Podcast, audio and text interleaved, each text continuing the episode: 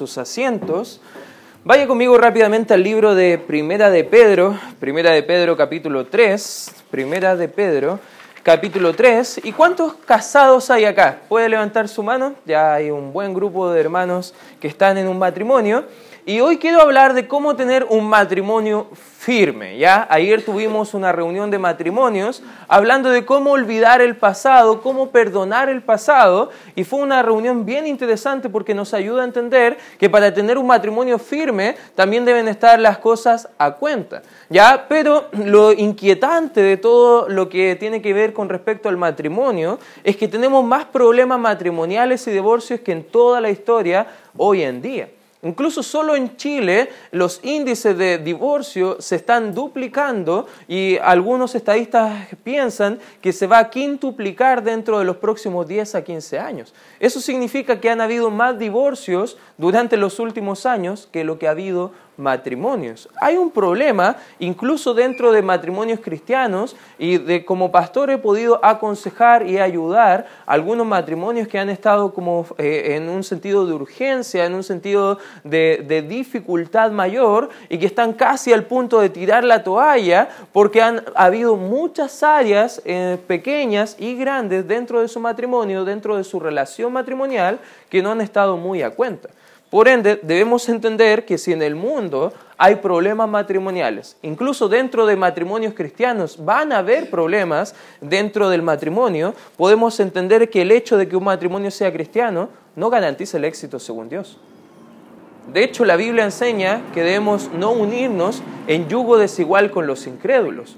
Pero también pienso que ese versículo también se aplica para creyentes. Hay creyentes que un hermano maduro se casa con un inmaduro espiritual y van a haber problemas. Por ende, un matrimonio exitoso no se basa solamente que los dos sean cristianos. Pero aquí vamos a ver en el libro de Primera de Pedro, capítulo 3, que las cosas se ponen más feas aún si hay una persona siendo cristiano y el otro no lo, no lo es.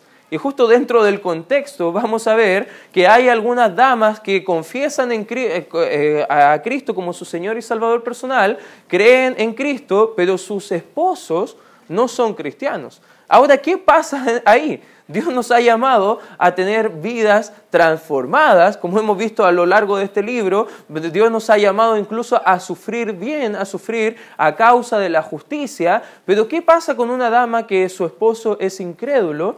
Y además la hace sufrir.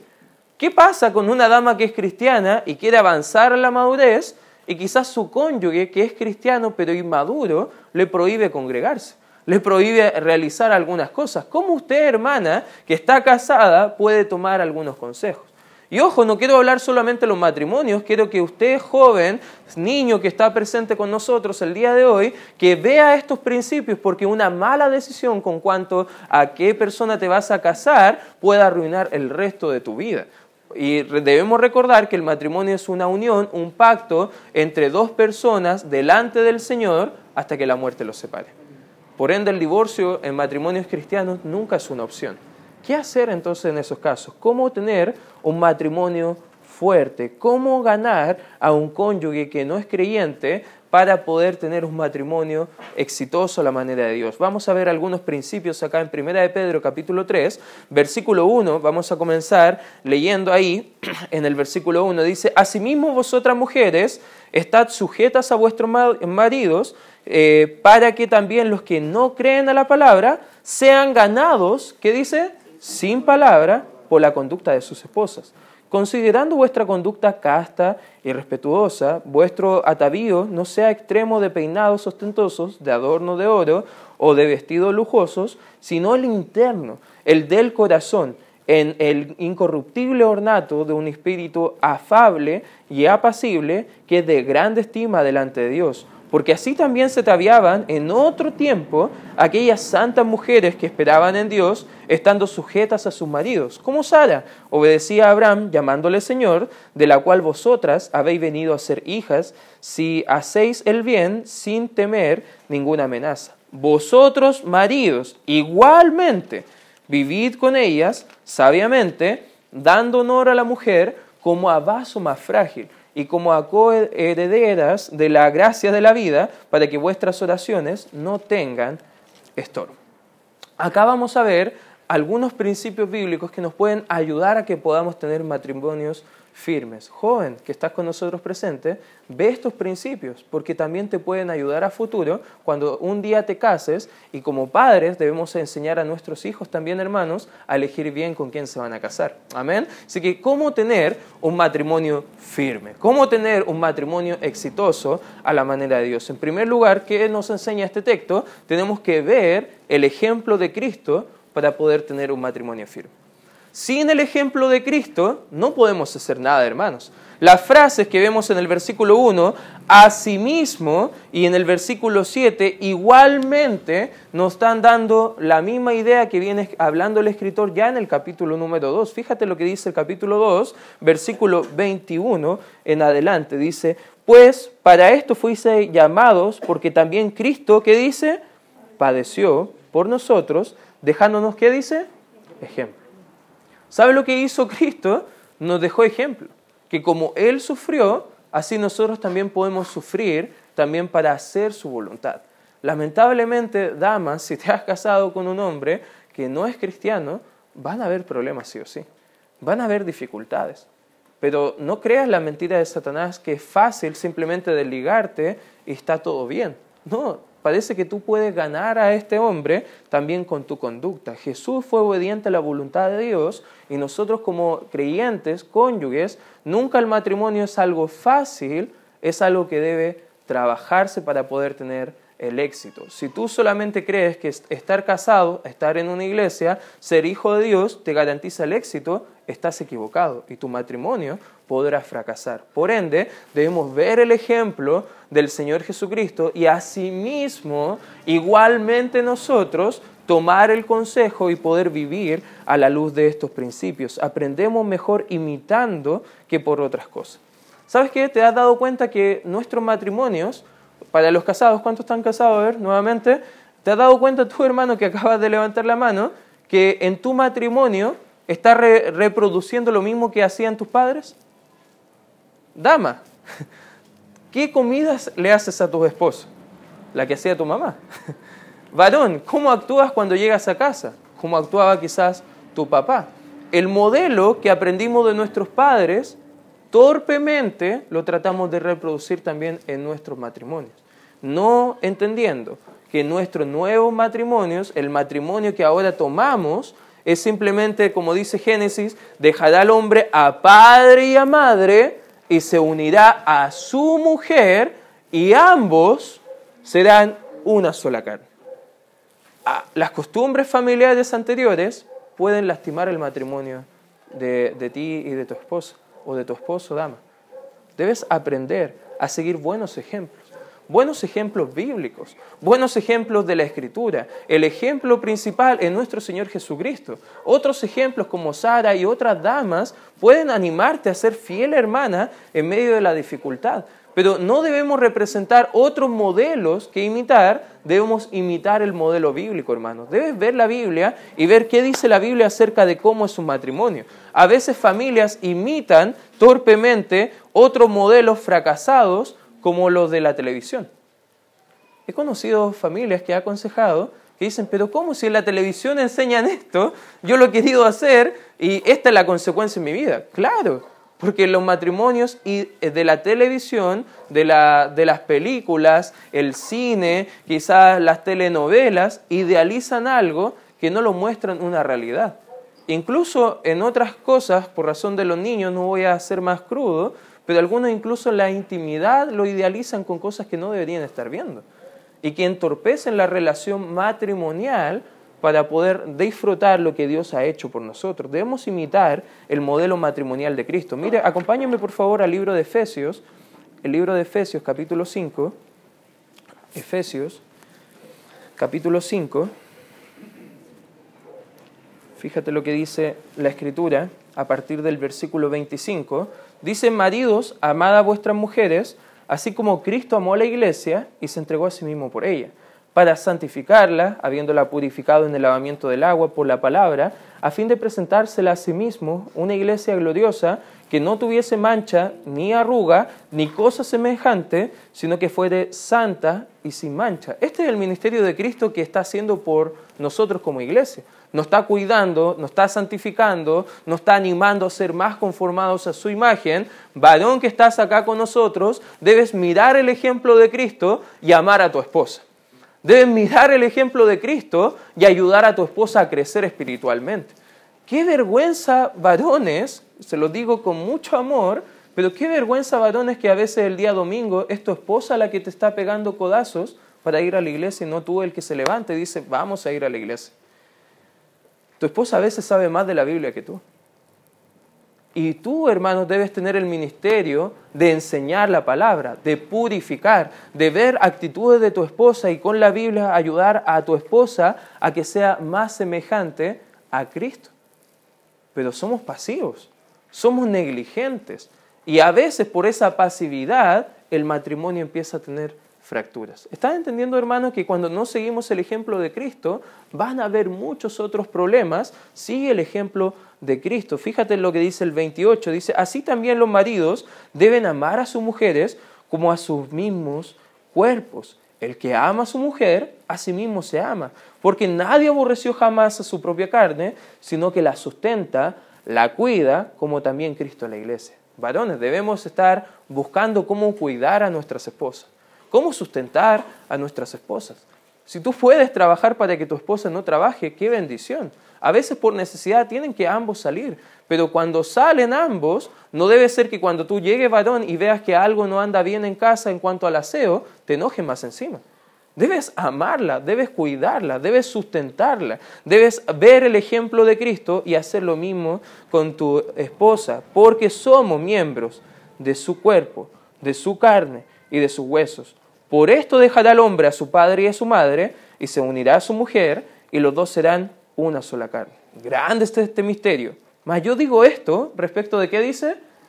De Cristo y de la a ver, ¿cómo seguimos el ejemplo de Cristo si Cristo no está casado, parece? Algunos piensan erróneamente. No, justo acá en el libro de Efesios nos habla de la relación matrimonial entre Cristo y la iglesia. Cristo sí está casado con cada uno de nosotros. Tiene un compromiso por cada uno de nosotros. Tiene un compromiso para que estemos bien, hermanos. Tiene un compromiso para bendecirnos a nosotros. Tiene un compromiso para cuidarnos a nosotros. Tiene un compromiso para no dejar que nadie disfrute tanto el pecado que se aparte de él. Tiene compromisos para sustentarnos económicamente. ¿Cuántos entienden que Dios ha hecho mucho por nosotros? Amén, hermano. De esa misma forma debemos hacerlo también, varones, con nuestra esposa. ¿Cuántas cosas nos ha perdonado Cristo a nosotros? Muchísimo. Varón, ¿cuánto debes perdonar a tu esposa? Esposa, ¿cuánto tienes que perdonar a tu esposa? El mismo principio que estaba hablando el hermano Felipe recién. Que debemos perdonar así como Cristo nos perdonó a nosotros. Él es nuestro ejemplo. Fíjate el 33. Por lo demás, cada uno de vosotros ame también a su mujer como a sí mismo y la mujer, ¿qué dice? Respete a su marido. Justo leímos en Primera de Pedro 3, que pareciera como que la Biblia habla más de la dama que del varón, pero acá acabamos de leer que la Biblia está hablando más del varón que de la dama, pero si podemos tener un equilibrio, debemos ver este principio en el versículo 33, que los varones, si hacen el ejemplo de Cristo, amando a su esposa como Cristo la amó, la esposa se va a sentir amada y va a ser mucho más fácil respetar a su esposo porque hay una unión entre el amor y el respeto. El amor y el respeto van a ayudar que nuestros matrimonios sean firmes. Amar a veces es perdonar. Amar es tener un compromiso fuerte por el bienestar de tu cónyuge el bienestar del otro, ser un siervo. Así Cristo nos amó. No solo el ejemplo de Cristo debe animarnos, pero busca otros ejemplos bíblicos. Busca otros ejemplos de cómo vemos matrimonios firmes sirviendo al Señor, matrimonios que estaban ahí esperando las promesas, confiando en Él. Debemos seguir el ejemplo de Cristo. Volvamos a Primera de Pedro, por favor, Primera de Pedro capítulo 3. Y como punto número dos, no solamente debemos tener el ejemplo de Cristo en nuestros matrimonios para que sean firmes, sino que en segundo lugar debemos también tener sujeción o sumisión. ¿Cómo ganarían las esposas a sus esposos para Cristo? Fíjate en el capítulo 3, versículo 1, dice, Asimismo vosotras mujeres, estad, ¿qué dice? Sujetas a vuestros maridos, para que también los que no creen en la palabra sean ganados sin palabra por la conducta de sus esposas. Versículo 5, porque así también se ataviaban en otro tiempo aquellas santas mujeres que esperaban en Dios, estando, ¿qué dice? Sujetas a sus maridos. Ahora, la palabra sujeción es un término militar que está ocupando acá el apóstol Pedro. El término tiene la idea de colocarte bajo una autoridad o colocarte bajo un rango.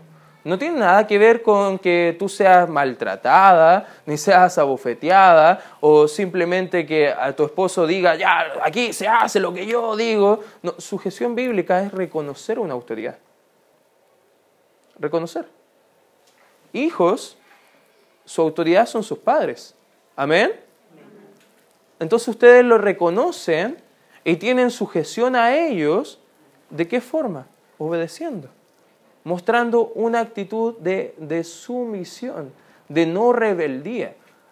¿Por qué estamos hablando esto? Porque en el contexto habían algunas damas acá en el sector de Primera de Pedro cuando se escribió que ellas decían, no, Dios nos ha llamado a libertad y por ende no, no debemos estar aguantando nuestro cónyuge si nos está tratando mal, nos está basureando. No, yo voy a pedir el divorcio porque yo quiero casarme con una persona que sea creyente.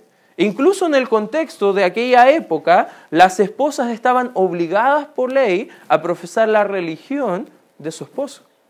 Por ende, cuando traemos ese pensamiento a esta lectura, lo que ellas estaban pensando, si mi esposo es romano, politeísta, adora a Júpiter y a otros dioses, yo no quiero adorar a otros dioses, por ende voy a divorciarme, voy a separarme para seguir adorando a Dios. Aquí Pedro le dice, no, no, no, no, no están entendiendo. Es todo lo contrario. Sométete con más ganas. Sujétate bajo la autoridad. Porque la primera institución creada por Dios fue la familia, hermano. Fue el matrimonio. Y como las familias deben ser familias fuertes, debemos también pensar cómo tener ese modelo también en nuestra vida. Dios tiene un orden de roles para todo. El esposo es llamado a ser líder en casa. Mira, acompáñame rápidamente al libro de Efesios capítulo 5, nuevamente, Efesios capítulo 5. Fíjate lo que dice el versículo 21, Efesios 5, 21. Someteos unos a otros, ¿en qué dice en el temor de Dios? Las casadas estén sujetas, la misma palabra, hermana, a sus propios maridos como al Señor porque el marido es cabeza de la mujer, así como Cristo es cabeza de la iglesia, la cual es su cuerpo y Él es su Salvador, así que como la iglesia está sujeta a Cristo, así también las casadas lo estén a sus maridos. ¿En qué dice? Cuando su marido sea creyente, cuando su marido haga las cosas que debe hacer, cuando su marido la ame, cuando su marido le traiga economía. ¿En cuánto dice la Biblia que debe estar sujeta, dama, a su esposo? En todo. Sujeta a la autoridad. Hay una autoridad que Dios ha establecido. El hombre es cabeza, es llamado a ser líder en el hogar. Jefatura, hermano, no es dictadura ni machismo. Métaselo bien en la cabeza. Más bien ganamos el privilegio de ser líderes de nuestras esposas cuando nuestras vidas están representando lo que Cristo ha hecho por nosotros. Amén, hermanos. Fíjese lo que dice la, Biblia en el versículo número 24 nuevamente. 24. Así que como la iglesia está sujeta a Cristo, así también las casadas lo estén a sus maridos en todo. ¿Alguien me puede facilitar agua, por favor? ¿Qué razones tiene la esposa para someterse a su cónyuge? Vaya conmigo nuevamente al libro de Primera de Pedro, capítulo 3, Primera de Pedro, capítulo 3, versículo 1. Versículo 1 nos da algunas razones de por qué dama, usted puede someterse a su esposo. En primer lugar, es una obligación. Fíjese el versículo 1, dice asimismo vosotras mujeres, y vea estas dos palabras, estad sujetas. Acá la palabra estad, este verbo, está en imperativo. Es un mandato del Señor. Es un mandato de Dios hacia ustedes, damas, de respetar la autoridad que Dios ha puesto. A veces, damas, y con mucho cariño se lo digo, no respetan la autoridad de sus cónyuges si es que él está dando un plan, quiere animar a la familia, y a veces, seamos honestos, como varones somos más dejados, somos más pasivos, no somos tan animados para algunas cosas como ustedes, damas, y a veces al ver algunas equivocaciones en el liderazgo de su esposo, es más fácil de criticarle porque usted conoce más de la Biblia. Y a veces en esa crítica está demostrando una falta de respeto, una falta de sujeción. Si hay una conversación, hermano, y usted está cada vez que su esposo está hablando, usted le está corrigiendo, no, no, pero no era así. Lo que realmente era así, ¿le ha pasado, hermana? Es una falta de respeto. Es una falta de sujeción. Hermana, hermano, cosas en privado se hablan en privado. Si usted no está de acuerdo con la opinión, muchas gracias, con la opinión de, de su esposo, háblelo en privado. No lo desautorice en público. Con los hijos, la misma idea, hermana. A veces con los hijos, los hijos se están portando de tal forma, el padre quiere retarlo, castigarlo, y usted dice, no, no lo trates así, delante del hijo. Es una falta de sujeción. Y esas cosas lastiman el matrimonio como usted no se imagina. Debe estar sujeta porque es un mandato de Dios. La sumisión no significa que la esposa sea inferior. Todos son iguales ante Dios. Incluso el versículo 7 va a explicar un poco de eso. Génesis capítulo 1, versículo 28, por razón del tiempo no lo vamos a ver. En Gálatas 3:28 nos enseña que ahora estando en Cristo, somos iguales delante del Señor. No es que el varón sea más importante delante del Señor y la dama sea inferior, no, somos iguales. Pero Dios ha establecido roles dentro de la familia para que usted y yo podamos sentirnos cuidados y amados por el Señor y así Dios pueda hacer su plan perfecto. Ambos deben someterse a Cristo. Varón, no es porque tu esposa se va a someter a ti, tú no debes someterte a Cristo. Todo lo contrario, con mayor urgencia, varón debes someterte a Cristo. Con mayor urgencia debes buscar crecer. Con mayor urgencia debes moldear tu carácter a la semejanza de Cristo. Es aceptar la sujeción, el orden establecido por Dios. ¿Sabes que dentro de la maldición del libro de Génesis, la dama, dentro de esa maldición, era que la dama continuamente va a querer estar su deseo, sus pensamientos, sus propósitos, sus planes de continuo por encima de su cónyuge. Eso dice Génesis 3. Ahora, si tú te das cuenta, dama, en tu vida, en tu matrimonio, ¿cuántas veces quieren tus propios deseos estar por encima de tu cónyuge? Eso no es sujeción bíblica. Debes amar a tu esposo, debes orar por él, debes aprender a sujetarte a él. No solamente es una obligación, sino que en segundo lugar también es una oportunidad. Fíjate el versículo 2 dice, considerando vuestra conducta casta y respetuosa. Fíjate el versículo 1 nuevamente, para que también los que no creen a la palabra sean ganados sin palabra por la conducta de sus esposos. ¿Para qué es una oportunidad, dama, de sujetarte? Porque no suena bien. Tú piensas ya, si me sujeto, yo salgo perdiendo por todos lados. ¿Qué gano yo con sujetarme? ¿Qué gano yo con mostrarme una esposa correcta a la manera de la Biblia? Es una buena pregunta, hermana, que te debes hacer. ¿Qué ganas? Ganas a tu esposo. Ganas a tu cónyuge. Hay muy buenos testimonios de damas que han sido sujetas a sus esposos, amando la palabra de Dios, cumpliendo el plan de Dios, y que su esposo incrédulo ha recibido a Cristo mediante el testimonio o el ejemplo de su esposa.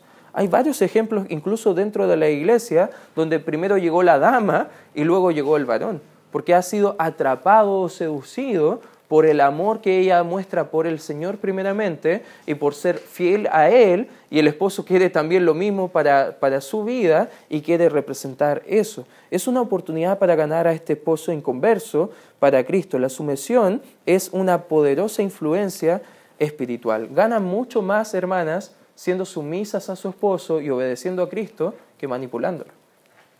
Ganan mucho más damas haciendo el plan de Dios para sus vidas que gritando y enojándose o quitando algunas cosas dentro del matrimonio. Y cuando hablo de quitar algunas cosas, usted sabe, por razón de los niños, no voy a hablar, pero usted entiende a qué me refiero con algunas cosas.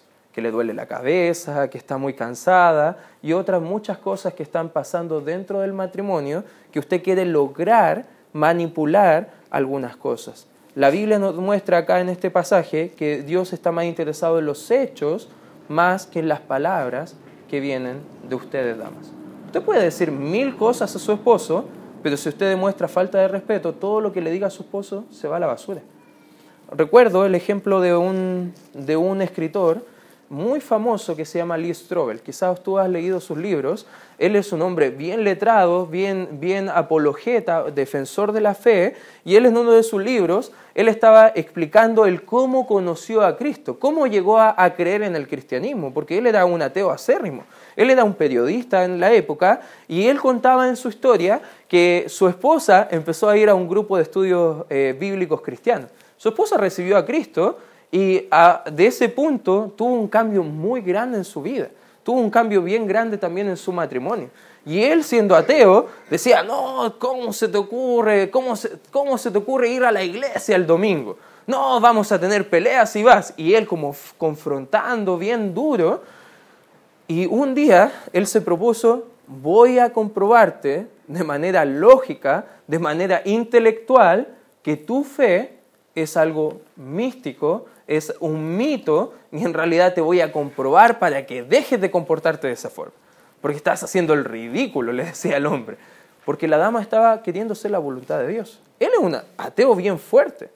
Y él empezó una investigación rigurosa con varios profesionales, varias personas muy intelectuales, y al final de todo ese estudio, él llegó a la conclusión, Dios existe. Dios es verdad. Con razón mi esposa ha cambiado. Ella estaba en la razón y yo estaba equivocado. Y recibió a Cristo. Y ahora es uno de los hombres más usados por Dios en escritura hablando de cómo defender la fe. Qué bendición, hermana, que una dama, por querer ser sumisa a la voluntad de Dios primeramente, pudo ganar a un gran varón que está haciendo grandes cosas para Dios. Hermana, no hay límite de lo que Dios puede hacer en tu matrimonio pero debes estar sumisa porque es un mandato, también porque es una oportunidad para ganar a tu cónyuge, incluso si tu cónyuge es cristiano, pero es inmaduro, de la misma forma, tú muéstrale cómo vivir el cristianismo, tú muéstrale cómo es ser obediente realmente al Señor, para que Él pueda entender realmente lo que es ser un hijo de Dios. Capítulo 3, fíjate, no solamente es un mandato, es una orden, no solamente es una oportunidad, pero en tercer lugar también es un adorno. Fíjate lo que dice el versículo 3, vuestro atavío, subraya esa palabra por favor, atavío, no sea el externo de peinados ostentosos, de adornos de oro y de vestidos lujosos, sino el interno, el del corazón, en el incorruptible ornato de un espíritu afable y apacible, que es de grande estima delante de Dios. Porque así también, subraya nuevamente esta palabra, se ataviaban en otro tiempo aquellas santas mujeres que esperaban en Dios, estando sujetas a sus maridos. Ahí la palabra que te dije que subrayaras es la palabra atavío. Viene de la palabra griega cosmos, ¿ya? Cosmos no solamente habla del universo, pero el cosmos tiene un concepto mucho más amplio. Es un universo ordenado. Es algo que está en armonía. Es de la misma idea de donde viene la palabra cosmético. De hecho, esa es la palabra que está ocupando acá. En su raíz era el cosmos, pero la palabra que ocupa acá, atavío, es cosmético. ¿Qué es un cosmético? Yo no sé ni cómo ocupar una base, hermano, con suerte sé cómo ocupar el corta uñas, ya, pero cuando hablamos de cosméticos, ¿a qué nos estamos haciendo referencia? En cómo tapar algunas imperfecciones para dar armonía al rostro O lo que está hablando acá en el contexto, de cómo algunas mujeres, solamente para verse más piadosas, enfatizan lo externo de sus vestimentas al punto de quizás ser demasiado estrafalarias para llamar la atención de sus cónyuges y así poder tener toda la atención de sus esposos. La Biblia dice, Dios no, no está pendiente de eso. Ojo, no está diciendo acá la Biblia que no debe maquillarse, hermana, no está diciendo que no debe arreglarse, está diciendo que debe poner más énfasis en las cosas espirituales internas. Está diciendo que tiene que poner más énfasis en su carácter, en cómo usted puede ganar a su esposo con un carácter y no con una apariencia. La moda de la época romana era impresionar a las personas. Y aquí está dando una descripción de una dama romana típica cómo se ponía telas lujosas, cómo se llenaba de, sortijas, de, pulseras, de collares, los peinados, la que llegaba a una fiesta con un peinado más loco y estrafalario, era la que captaba más la atención, es la misma idea de cuando usted ve las pasarelas de moda y ve como esos, esos trajes que usted piensa, nunca me pondría algo así, es como tan feo eso, los peinados son tan horribles y casi es como que solamente fue para esta ocasión. Bueno, esa es la idea romana de la época. Eran cosas bien excéntricas, pero no tenían ningún propósito. A Dios le preocupan más los valores, hermanos, que los precios de nuestras prendas. A Dios le preocupan más nuestros valores internos y cómo usted esté vestido. Y eso es lo que debe entender, hermana, que no es un llamado a descuidar su apariencia, pero sí a trabajar en su carácter. Si usted quiere que su esposo reciba a Cristo o que madure en la fe, usted dedíquese a madurar también en la fe. Usted dedíquese a mostrarle el ejemplo. Y eso va a ayudar a que su vida, en su gestión, pueda ayudar a su cónyuge a también crecer. Y en tercer lugar, hermano, fíjese lo que dice el versículo 7, porque nos va a mostrar una consideración. Fíjate, ¿qué debemos tener para un matrimonio firme? Debemos considerar esto, hermanos, ahora. Versículo 7, vosotros maridos igualmente, vivid con ellas sabiamente, dando honor a la mujer como a vaso más frágil y como a coherederas de la gracia de la vida, para que vuestras oraciones no tengan estorbo. Hay cuatro cosas que podemos ver acá, varones, que podemos aplicar también para que nuestro matrimonio sea firme. En primer lugar, hermanos, debemos vivir con ellas. Es muy triste. Vi un estudio esta semana que de verdad me impactó y decía el estudio que solamente 37 minutos semanales las parejas están teniendo comunicación unos con otros. 37 minutos en promedio. Si usted calcula la semana, usted está viendo que más o menos como 5 minutos y fracción de segundos se están comunicando los cónyuges. Varón, estás todo el día fuera de casa. Y cuando llegas, en vez de comunicarte con tu esposa, te sientas en el sillón, ves la televisión, ves el celular y no te preocupas de conocer a tu esposa. Vive con ella. Vive escuchándola ¿Sabes qué? Yo soy culpable en eso a veces. Y, yo entiendo, varón, que llegas cansado. Yo entiendo, varón, que tú lo único que quieres quizás es distraerte porque has tenido tu mente todo el día en el trabajo. Pero ¿sabes qué? Debo llamarte la atención a que tú entiendas que tu esposa es más importante que tu cansancio. Tu esposa es mucho más importante que lo que tú tengas que hacer. Porque si tú estás guiándote por este promedio y cada día ni hablas con tu esposa, bueno, es la fórmula de un matrimonio fracasado eso, hermano. Pero si quieres tener un matrimonio firme, un matrimonio exitoso, aprende a vivir con ella. El esposo debe buscar pasar tiempo con la familia, especialmente con la esposa. Amén, varones. Léelo por razón del tiempo y que están los niños presentes con nosotros, pero este vivir con ellas y pasar tiempo con ellas va en todo ámbito. No solamente en la parte de la comunicación, va también en la parte afectiva. Primera de Corintios 7, del 1 al 5, anótalo y léelo en la casa con tu esposa, varón, porque te vas a dar cuenta de lo que estoy hablando. Y dama, también exija a su marido tiempo con ella. Pero no tiempo simplemente por pasar tiempo, porque a veces pasa que mi esposa quiere que yo esté al lado de ella, y aunque no estemos comunicándonos para ella, eso es lo, lo adecuado, pero es tiempo de calidad, hermano. Tiempo de calidad tiempo de abrir su corazón a su esposa. A veces los varones cerramos todos a nuestras esposas y ni nos comunicamos. Y a veces llegamos molestos más encima y nuestra esposa, ¿qué culpa tiene, hermano? Por lo menos si su esposa entendiera el porqué de su molestia, sería diferente el trato de su esposa hacia usted. Amén, hermanos, debemos aprender a vivir con ellas. Y no solamente vivir con ellas, pero vivir con ellas, dice más encima el versículo, sabiamente. Sabiamente. Eso significa que debe conocerla y haciéndola sentir amada. Eso significa que debe aprender, hermano, a aplicar la Biblia en su hogar. Un varón que quiere tener un matrimonio firme, un matrimonio exitoso, no es un varón que solamente conoce de la Biblia, es un varón que aplica la Biblia. Sabiduría es diferente a entendimiento. Entendimiento es conocer la voluntad de Dios. Sabiduría es aplicar esa voluntad de Dios a mi vida. Y como varones debemos convivir, vivir con ellas ¿Pero para qué?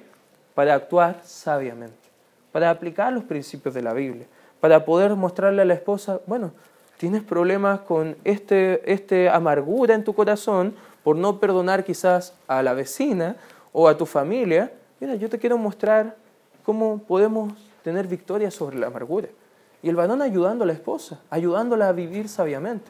Si tú estás viendo que tu esposa está casi a punto de tirar la toalla y tú más encima estás pidiendo cuando llegas a la casa que te sirva, vive con ella sabiamente y ámala de una forma práctica. Ayúdale con algunas cosas de casa. Eso no te va a dejar de ser más varón, hermano. No te hace dejar de ser el macho alfa que crees que eres. Todo lo contrario. Va a ayudarte a subir en liderazgo para que tu esposa pueda con más ganas querer servirte a ti. Amén, hermanos vive con ellas sabiamente. Vive con ellas, vive con ellas sabiamente. ¿Y qué más? En tercer lugar también vemos que debemos dar honor a ellas como un vaso más frágil. La idea de un vaso más frágil era un tesoro precioso que merecía ser cuidado. La colocaba la persona en una posición donde nadie pudiera romperla. ¿Te ha pasado que tienes algo súper valioso y los que tienen hijos pequeños en casa saben que nunca lo ponen al alcance de los niños? ¿Por qué? ¿Se puede romper? ¿Por qué pones al alcance de las críticas a tu esposa, al alcance de, tus malas palabras, de tu aspereza, de todas esas cosas que no ayudan en la relación matrimonial a tu esposa? Debes cuidarla como un tesoro precioso a tu esposa. Debes ver que ella es una hija de Dios y esa hija de Dios merece ser respetada por quien ella es en Cristo. Y debes ver en ella un tesoro precioso, porque así ve el Señor a, tu esposa, hermano. Si te metes con, con el Padre, te va a ir mal, hermano. Porque fíjate, vemos este tesoro precioso. El esposo debe ser cortés en su trato. Fíjate, dice, dando honor como vaso más frágil, y ahí sigue hablando, para que vuestras oraciones no tengan estorbo. ¿Sabes qué? Dar honor, dar respeto, es también cuidar los sentimientos de la esposa, cuidar lo que ella cree y opina. No, quizás no vas a estar de acuerdo, pero la vas a respetar. Quizás no estás de acuerdo cómo está haciendo algunas cosas, pero en privado vas a hablar con ella. No en frente de los hijos, no poniéndola en una situación incómoda delante de otros hermanos de la iglesia. Porque nosotros debemos cuidar a nuestras esposas. Amén, hermanos. En especial varones que están pensando en el ministerio. Pierdes tu esposa, pierdes el ministerio. Por ende, nuestra esposa es una urgencia, varones. Es una urgencia amarlas, cuidarlas, darle honor, porque eso es lo que demanda de nosotros el Señor para poder tener nuestra comunión con el Señor. Debemos vivir con ellas, debemos vivir con ellas sabiamente, debemos dar honor como vaso más frágil. ¿Para qué todo esto, varón? ¿Para qué tú debes comportarte de esa forma? Cuidando tus palabras con ella. Porque en cuarto lugar vemos que vuestras oraciones pueden tener estorbo. Es imposible, hermano, que estés mal con tu cónyuge, pero bien con el Señor. Es imposible. Tus oraciones van a tener estorbo. Dama lo mismo. Cómo tratas a tu esposo es como Dios está limitando el trato hacia ti.